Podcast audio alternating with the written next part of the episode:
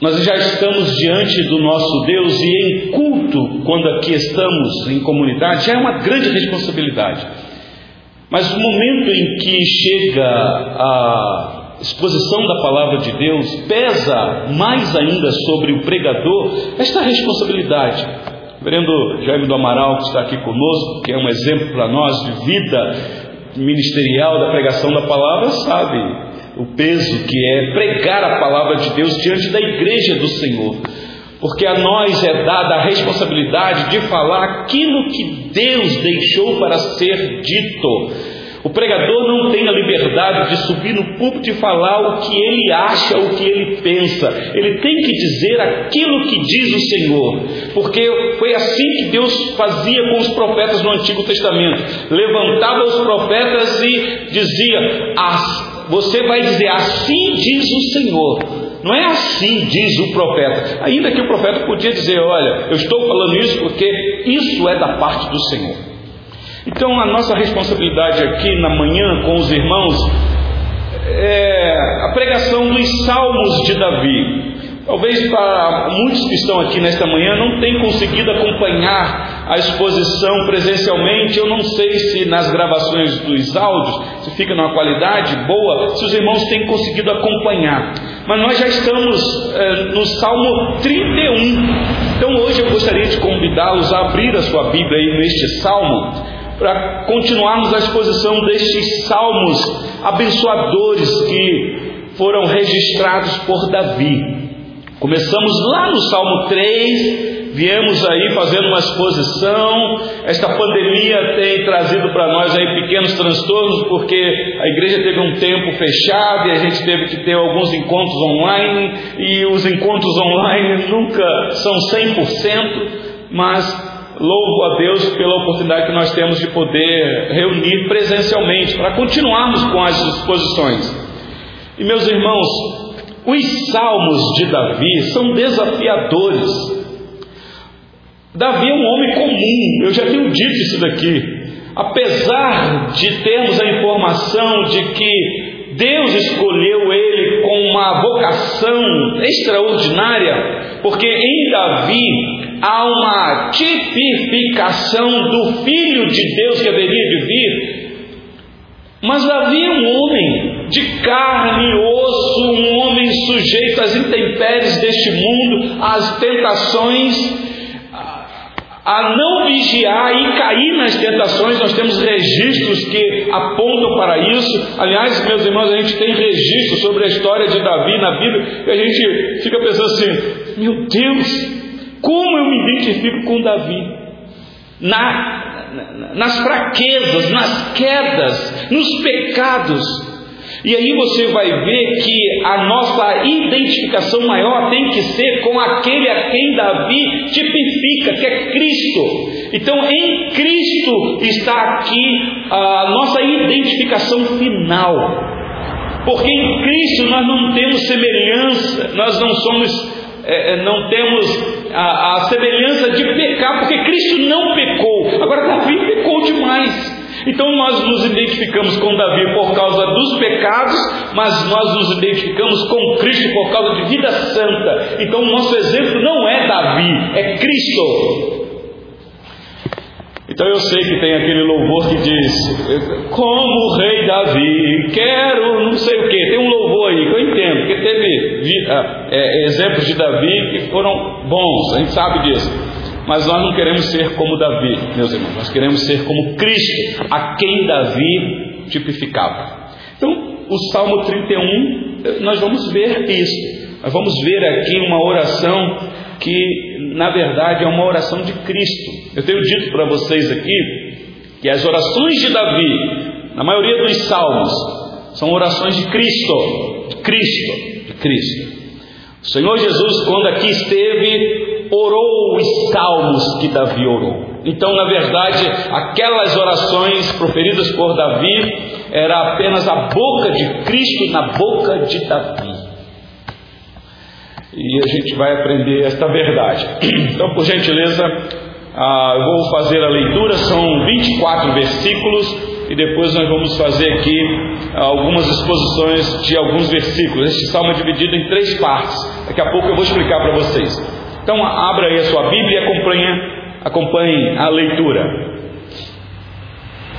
Salmo 31, de 1 a 24, diz assim a palavra do nosso Deus: Em ti, Senhor, me refugio, não seja eu jamais envergonhado. Livra-me por tua justiça. Inclina-me os ouvidos. Livra-me depressa. Ser o meu castelo forte, cidadela fortíssima, que me salve. Porque tu és a minha rocha e a minha fortaleza. Por causa do teu nome, tu me conduzirás e me guiarás. Tirar-me-ás do laço que as ocultas me armaram, pois tu és a minha fortaleza. Nas tuas mãos entrego o meu espírito. Tu me remiste, Senhor, Deus da verdade. Aborreces os que adoram ídolos vãos. Eu, porém, confio no Senhor. Eu me alegrarei e regozijarei na tua benignidade, pois tens visto a minha aflição, conhecestes as angústias de minha alma, e não me entregaste nas mãos do inimigo firmaste os meus pés em lugar espaçoso. Compadece-te de mim, Senhor, porque me sinto atribulado. De tristeza os meus olhos se consomem, e a minha alma e o meu corpo. Gasta-se a minha vida na tristeza, e os meus anos em gemidos. Debilita-se a minha força por causa da minha iniquidade, e os meus ossos se consomem. Tornem-me opróbrio para os que, para todos os meus adversários, espanto para os meus vizinhos e horror para os meus conhecidos.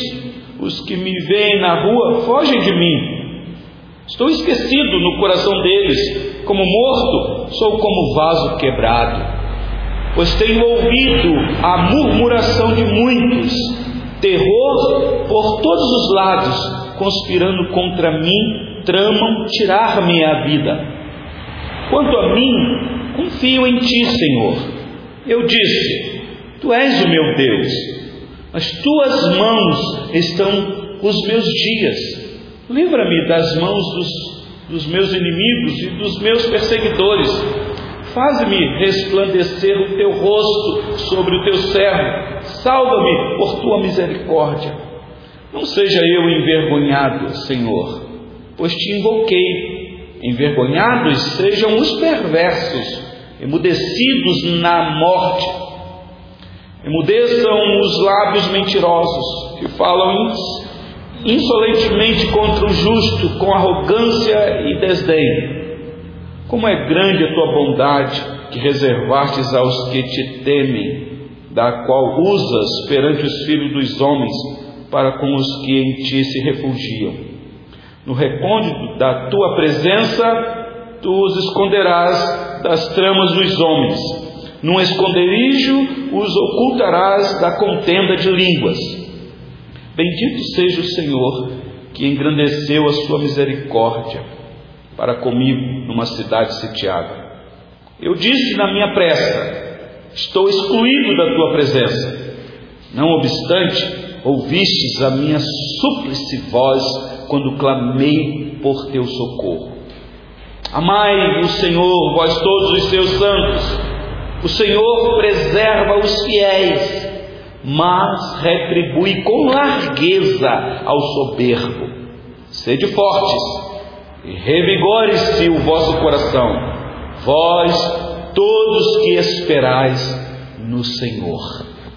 Até aqui a leitura da palavra do nosso Deus. Que salmo, meus irmãos, salmo. Quem esteve aqui semana passada acompanhou o drama e o trama do Salmo 30.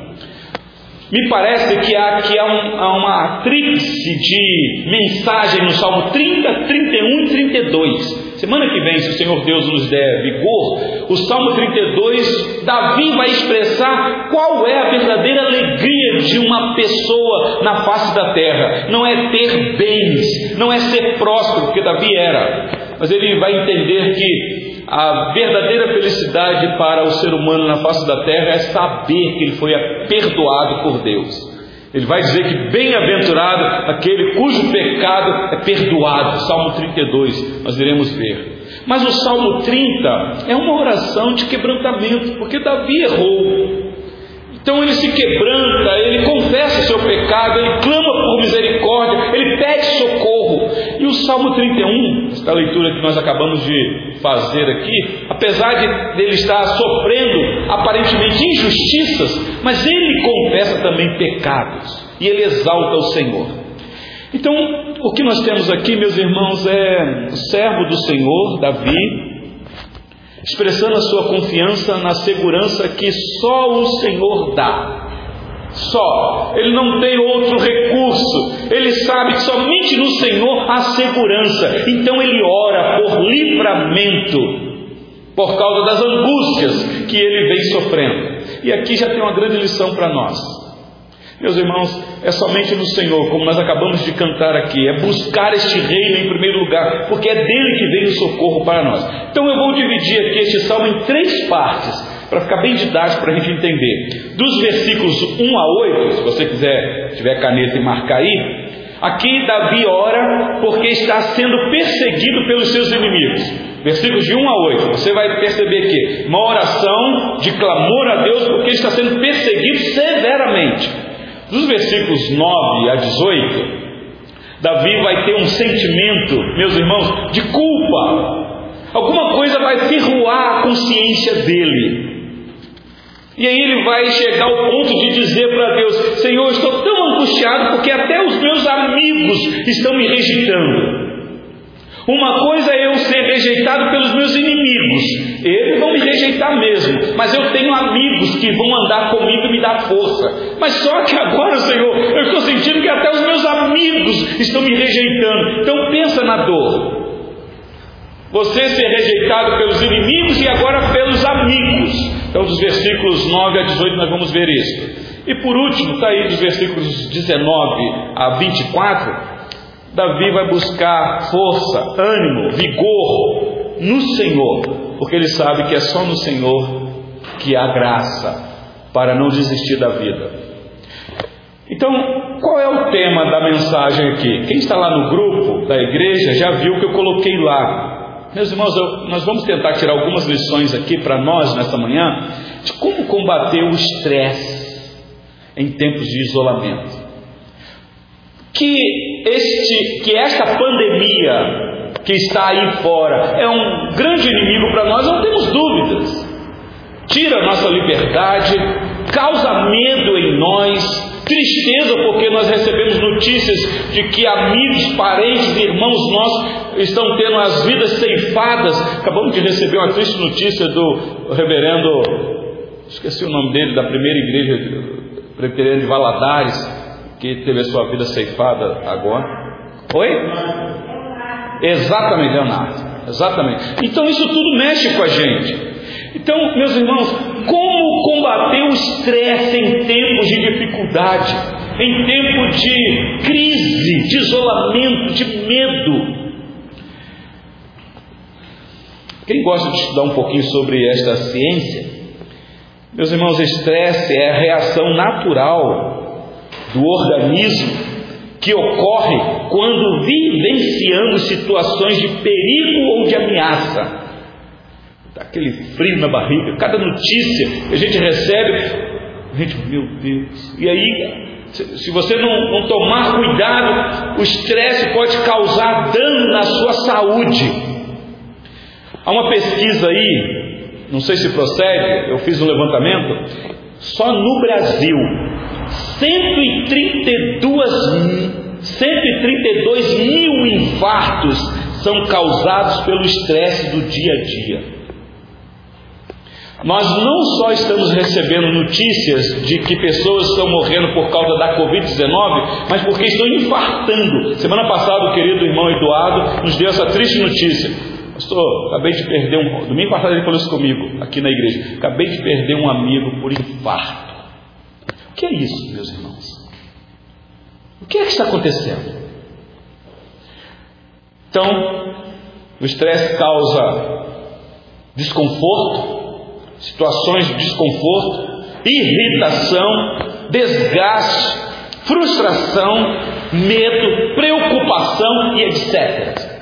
E vai. Então eu quero tentar ver com vocês, para trazer uma palavra de ânimo, de encorajamento, de esperança, de vida, com este salmo aqui, meus irmãos, tirado da lição de um servo do Senhor que viveu esse estresse absurdo e como ele encontrou forças para continuar. Qual foi o segredo?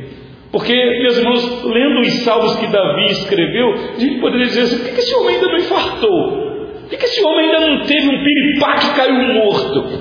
Porque havia um segredo na vida de Davi. Apesar de tudo que ele vivia e viveu, ele não tirou os olhos daquele que o chamou para uma missão extraordinária. Ele não perdeu de vista quem é o Senhor que o chamou. O segredo de Davi está aqui, apesar das quedas. Nós vamos ver. Então vamos lá, meus irmãos, com calma aí. Olha aí no Salmo de número 31, como combater estes sentimentos que causam pavor em nossas vidas. Versículos de 1 a 8, nós vamos ver aqui esta oração que Davi faz porque está sendo perseguido. Versículo de 1 a 3, olha aí comigo. Olha a oração dele. Em ti, Senhor, me refugio. Meu refúgio é o Senhor. Eu tenho vários refúgios neste mundo. Possivelmente o palácio, o, o, tabernáculo, a comunidade, mas ele chega ao ponto de dizer: Senhor, mas é o Senhor que é o meu refúgio. Não seja eu jamais envergonhado. Livra-me por tua justiça. Inclina-me os ouvidos e livra-me depressa. É uma oração urgente, meus irmãos. Ele está pedindo, Senhor, olhando para a minha situação, Senhor, eu preciso de, uma, de um socorro urgente. Aqui é um clamor do desesperado. Livra-me depressa, se o meu castelo forte, cidadela fortíssima, que me salve, porque tu és a minha rocha e a minha fortaleza por causa do teu nome, tu me conduzirás e me guiarás. A confiança dele. Senhor, eu carrego em mim não o meu nome, Davi, mas o teu nome. Eu sou do Senhor, foi o Senhor que me chamou. Eu testemunho do Senhor, reconheço quem eu sou, peco. Ele vai dizer isso aqui para frente. Mas eu sou do Senhor e eu carrego o teu nome. Então, Senhor, por amor a ti, como ele diz aí no versículo, finalzinho do versículo, por causa do teu nome, tu me conduzirás e me guiarás. Aqui, meus irmãos, é uma situação que Davi vai repetir nas orações dele nos salmos. Os estudiosos dizem que Davi, quando chegou na sua velhice, quando as cãs veio, ele não esqueceu desta oração aqui. No Salmo 71, se você abrir rapidinho aí, quer ver?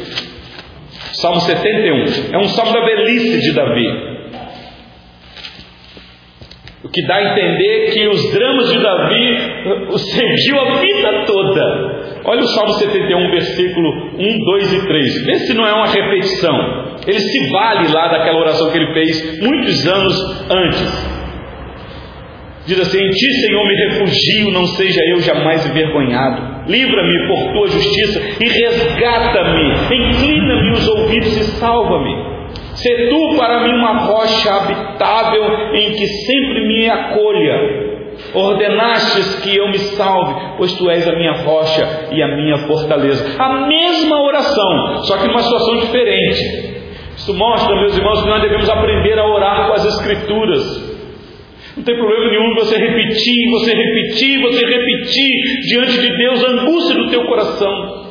Você vê, o Salmo 31 mostra uma outra situação de Davi, mas ele clama, ele sabe quem é o refúgio dele, porque o estresse está acentuado na vida dele, e ele sabe que ele pode ser abatido a qualquer momento, porque os inimigos estão no encalço dele. Então ele clama ao Senhor. Volta para o Salmo 31,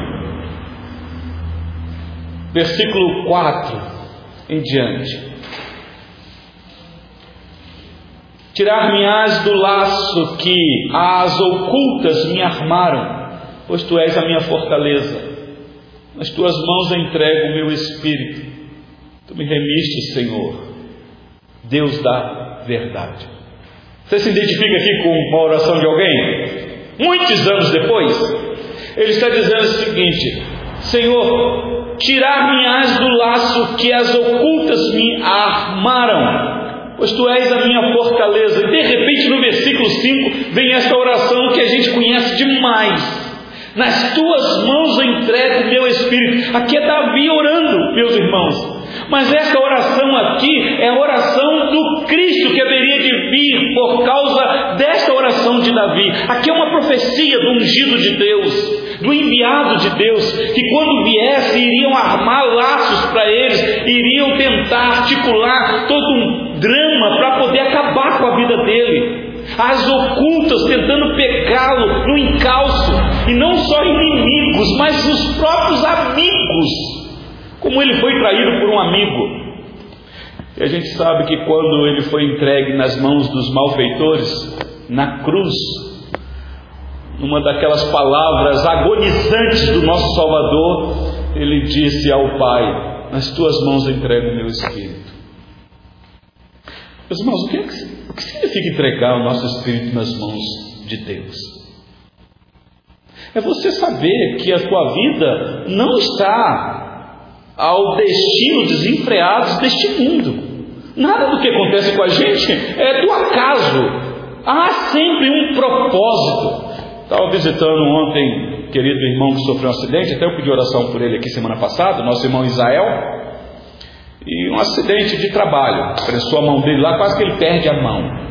E ontem, conversando com ele, ele falou assim para mim, pastor, eu sei que na vida do servo do Senhor nada acontece por acaso, sempre tem um propósito. Propósito de eu ter sofrido esse acidente na empresa? Eu não sei. Uma coisa eu sei: a sua vida não está solta ao destino, ao léu, como um navio à deriva no mar. Não, a tua vida está diante de um Deus que conduz todas as coisas, até mesmo uma prensa pegar a mão do servo dele. Há um propósito, que eu não sei qual. Depois, se Deus quiser, vai mostrar para ele. Então, o que significa, meus irmãos, entregar a nossa vida nas mãos daquele que é o Deus da verdade?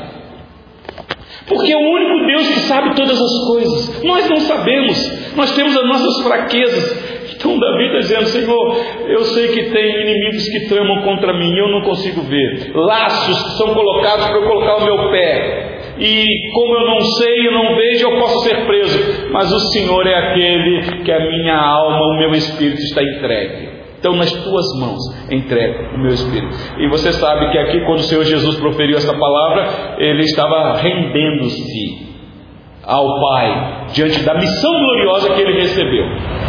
Nas tuas mãos entrego o meu espírito, ou seja, ainda que as pessoas armaram um laço para mim, tentaram acabar eles pensam que estão me matando, mas ninguém me mata, porque eu entrego a minha vida. Que oração, meus irmãos. Por isso aqui no versículo 6, 7, 8, acompanhei. Aborreces os que adoram ídolos vãos a idolatria, meus irmãos, é algo abominável diante de Deus.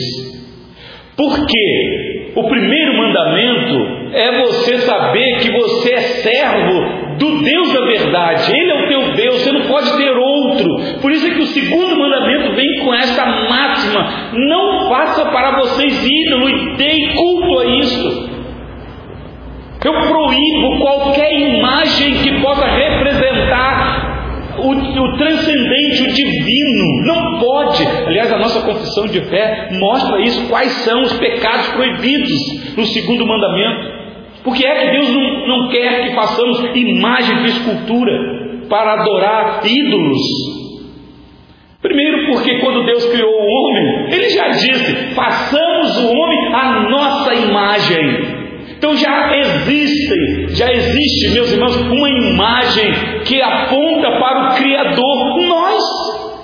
nós. E essa imagem foi manchada por causa do pecado, mas em Cristo nós fomos refeitos, fomos recriados.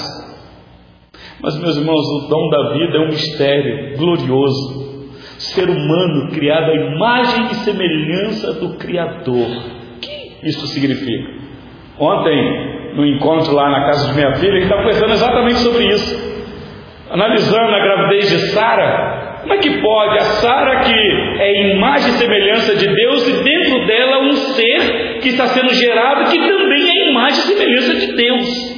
Que mistério, meus irmãos! Então, por conta deste mistério que só Deus é o autor, eu proíbo vocês de criar qualquer outro tipo de imagem para tentar descobrir o mistério. Por isso é que o versículo 6 diz que o Senhor Deus aborrece os que adoram ídolos vãos, vãos porque não são nada, não são nada os ídolos, não são nada aqueles que fazem os ídolos e também não são nada os adoradores dos ídolos, diz o Salmo 115 e 135. Não são nada, são nada.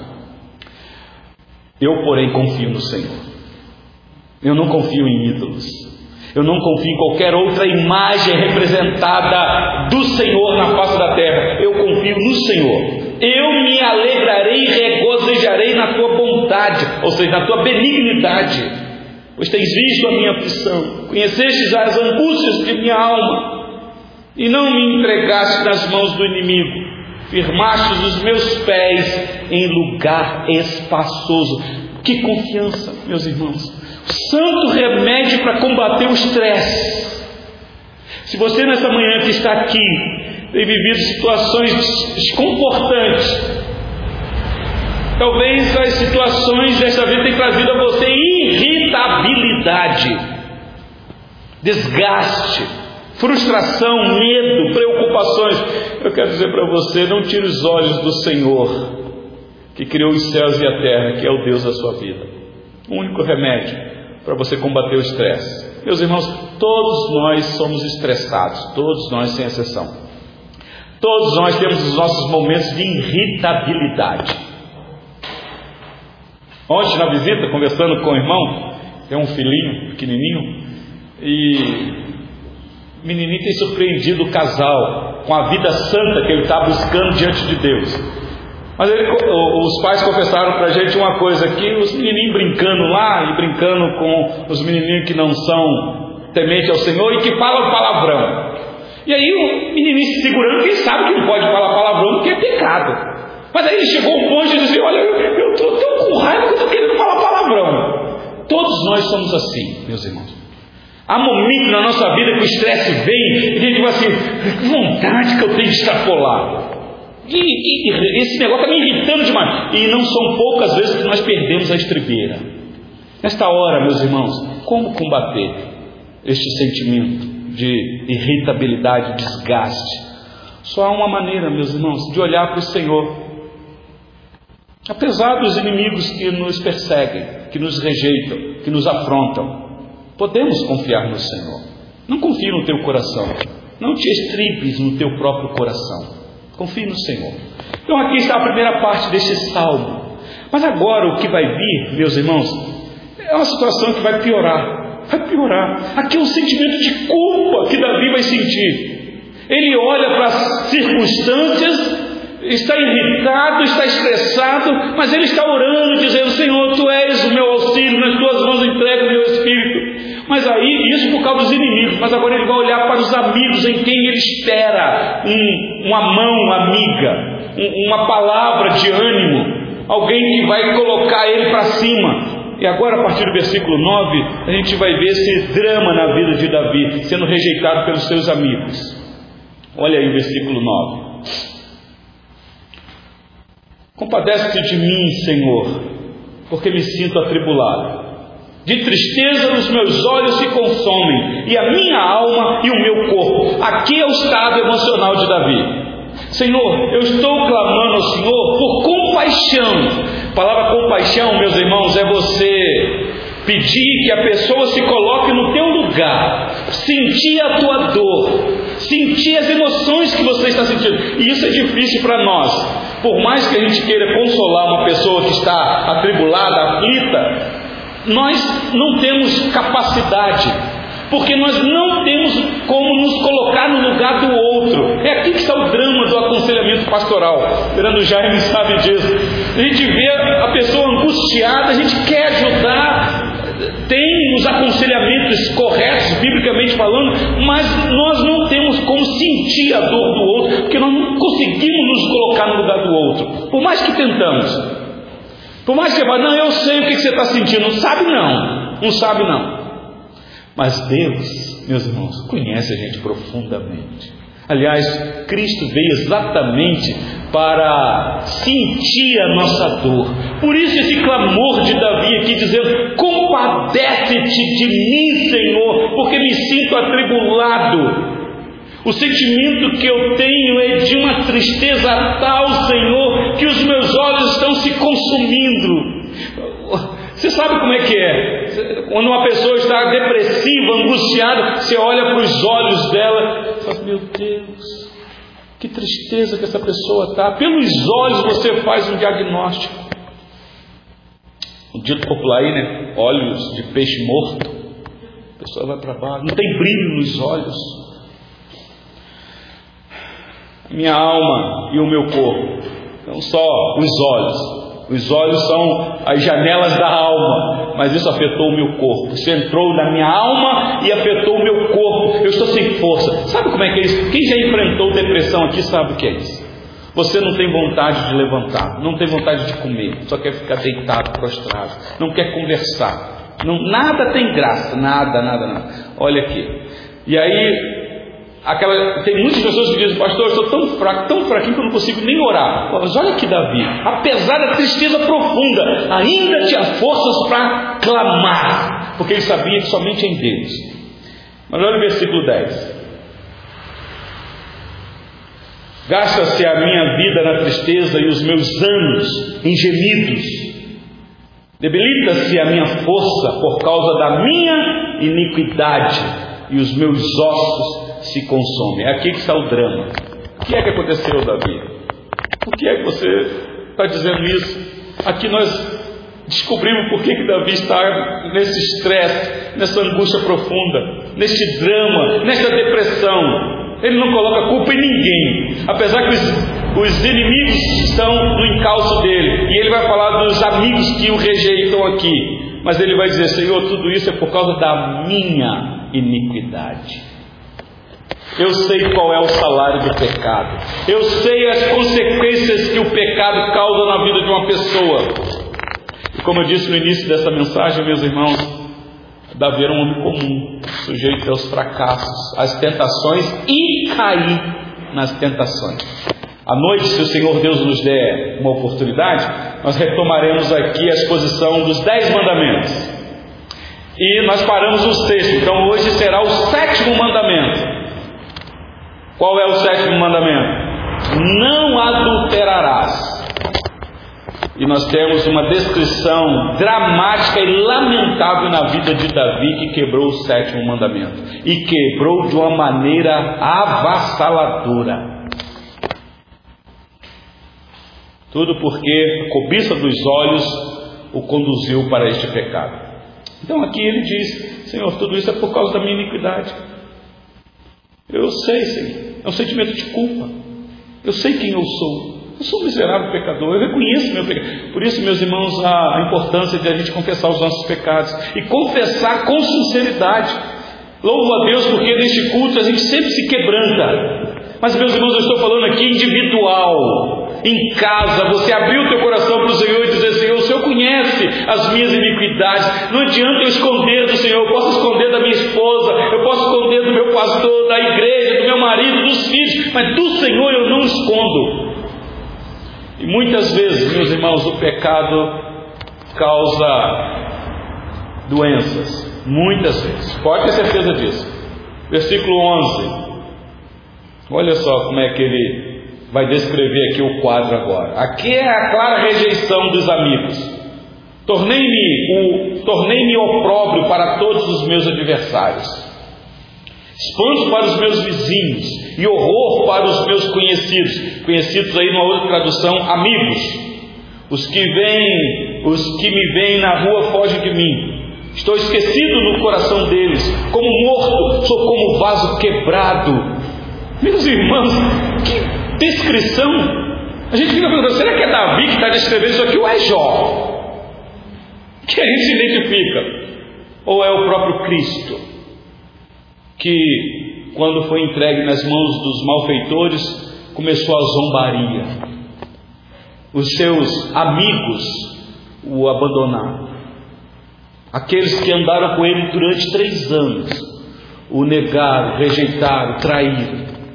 O que é isso aqui? Meus irmãos, para que serve um vaso quebrado?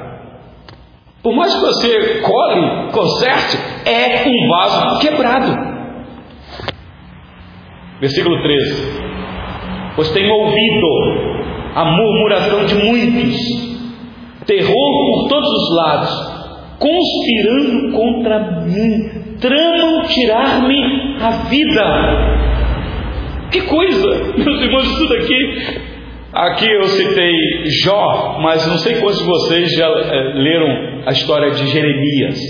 Meus irmãos, leiam a biografia de Jeremias. Aliás, não tem a biografia dele, o que tem é os relatos no livro de Jeremias, as lamentações. Leiam, especialmente o capítulo 20 de Jeremias, para você ver. Depois em casa, com calma, o drama que Jeremias enfrentava, o drama que armaram para tirar a vida dele. Meus irmãos, a gente vai vendo isso constantemente nas Escrituras. Como nós, e, e quando eu falo de, de, Jeremias, eu estou falando de quem estava tentando tirar a vida dele é o próprio povo, dele, dele. É triste demais. Ele, como profeta de Deus, era levantado para trazer uma palavra e o povo rejeitava. As autoridades pegavam Jeremias e acabavam com a vida dele. Que coisa, meus irmãos. Por isso que o versículo 14 a 18 diz assim: Quanto a mim, confio em ti, Senhor. Eu disse: Tu és o meu Deus, nas tuas mãos não entrego o meu espírito, que já fez isso, mas nas tuas mãos estão os meus dias. Os dias aqui, meus irmãos, é os dias futuros. O que Davi está dizendo é o seguinte: Senhor, nas tuas mãos está o meu futuro. O que tiver que acontecer comigo vai acontecer, porque é o Senhor que dirige meus passos, é o Senhor que já determinou os dias da minha vida. Livra-me das mãos dos meus inimigos e dos meus perseguidores. Faz-me resplandecer o teu rosto. Faze resplandecer o teu rosto sobre o teu servo. Salva-me por tua misericórdia. Não seja eu envergonhado, Senhor, pois te invoquei. Envergonhados sejam os perversos, emudecidos na morte. É, o versículo 17 aqui, ele está justificando o que ele orou lá no versículo de número 3. No versículo 3, é, é, digo, no versículo 1, ele diz assim: Em ti, Senhor, me refugio, não seja eu jamais envergonhado. E agora no versículo 17 ele repete: Senhor, não seja eu envergonhado, pois te invoquei. É o Senhor que exalta, é o Senhor que honra. Emudeça, os lábios mentirosos que falam insolentemente contra o justo, com arrogância e desdém. Meus irmãos, como que isso aqui se aplica na vida de Cristo? Eu vou tirar a lição no final aqui para nós. Como? Por isso é que agora, para encerrar, Davi vai buscar ânimo. Ele, ele já está buscando ânimo no Senhor, mas agora vai acontecer um negócio com ele que ele vai extrapolar isso. É aqui que ele vai ter autoridade de conclamar o povo a fazer a mesma coisa. E talvez aqui é a lição final para nós. Olha o versículo de número 19. Como é grande a tua bondade que reservastes aos que te temem, da qual usas perante os filhos dos homens para com os que em ti se refugiam. Ele sentiu na alma dele, Senhor, eu busquei o Senhor, me refugiei no Senhor, e agora ele diz: Como é grande essa bondade, o Senhor é bom e a misericórdia do Senhor dura para sempre. Valeu a pena refugiar no Senhor, eu não me refugiei em nenhum outro recurso no recôndito da tua presença, tu os esconderás das tramas dos homens, num esconderijo os ocultarás da contenda de línguas, meu Deus, meus irmãos, como nós devemos aprender isso daqui? Porque às vezes as pessoas acabam com a gente com a língua. Aliás, Tiago diz que a língua é fogo consumidor. Com a língua você dá vida, mas com a língua você acaba com a pessoa palavra maldita, maldita no sentido que aquela palavra não foi para abençoar, mas para amaldiçoar. Como pode Então ele está dizendo: Senhor, em ti o Senhor tem um refúgio, um recôndito, a presença do Senhor, sobre as asas do Senhor eu me abrigo. Bendito seja o Senhor que, que engrandeceu a sua misericórdia para comigo, numa cidade sitiada. Davi, aqui, homem de guerra, sabia o que, que era ter da parte de Deus socorro quando os inimigos chegassem. A palavra sitiada aqui é cercar. Não tem para onde fugir. E o inimigo sabia como fazer isso. A história de Jerusalém está aí para mostrar isso. Vocês estão vendo agora o combate que está tendo de novo lá. Mas aqui os inimigos, a estratégia era: olha, nós vamos cercar a cidade e deixar lá dentro eles morrerem à míngua. Depois a gente só derruba o muro e entra. Mas está dizendo, apesar disso, da estratégia do inimigo, o Senhor foi bondoso para comigo. Eu disse na minha pressa, ou se você quiser trocar a palavra pressa aí, no meu estresse, na minha angústia, estou excluído da tua presença. Não são poucas vezes que a gente pensa assim: ah, Deus não está comigo, não. Porque se Ele estivesse comigo, eu não estaria passando por isso.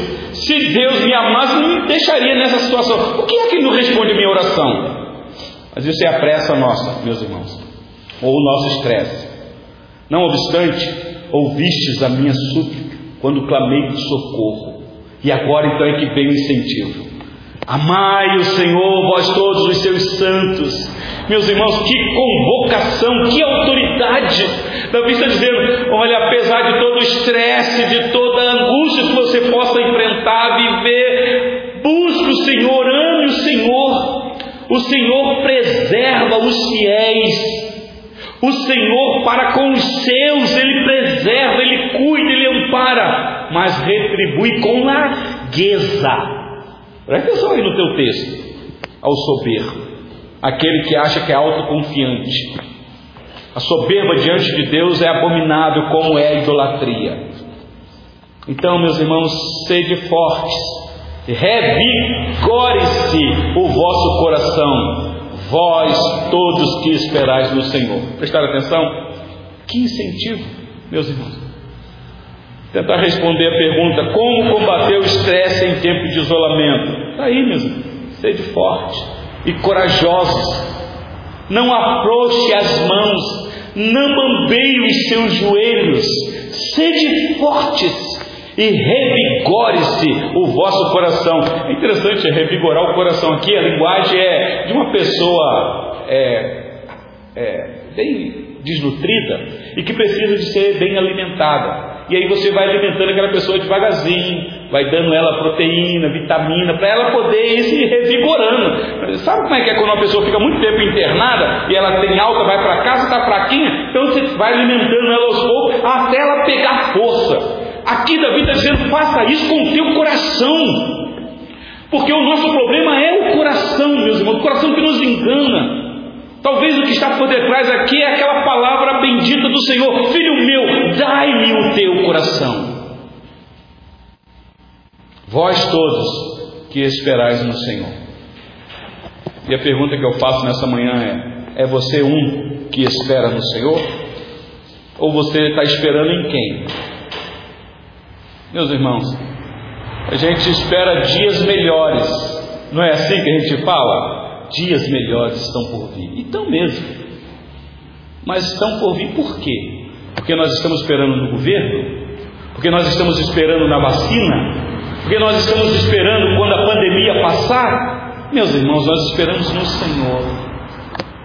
Porque pode ser que essa pandemia não passe tão cedo. Que Deus tenha compaixão de nós, meus irmãos. Mas as notícias que a gente fica vendo, se for verdade, é que eles estão de olho na Índia. Porque pode ser que da Índia possa surgir uma nova cepa deste vírus. Meu Deus, e será que a gente vai suportar?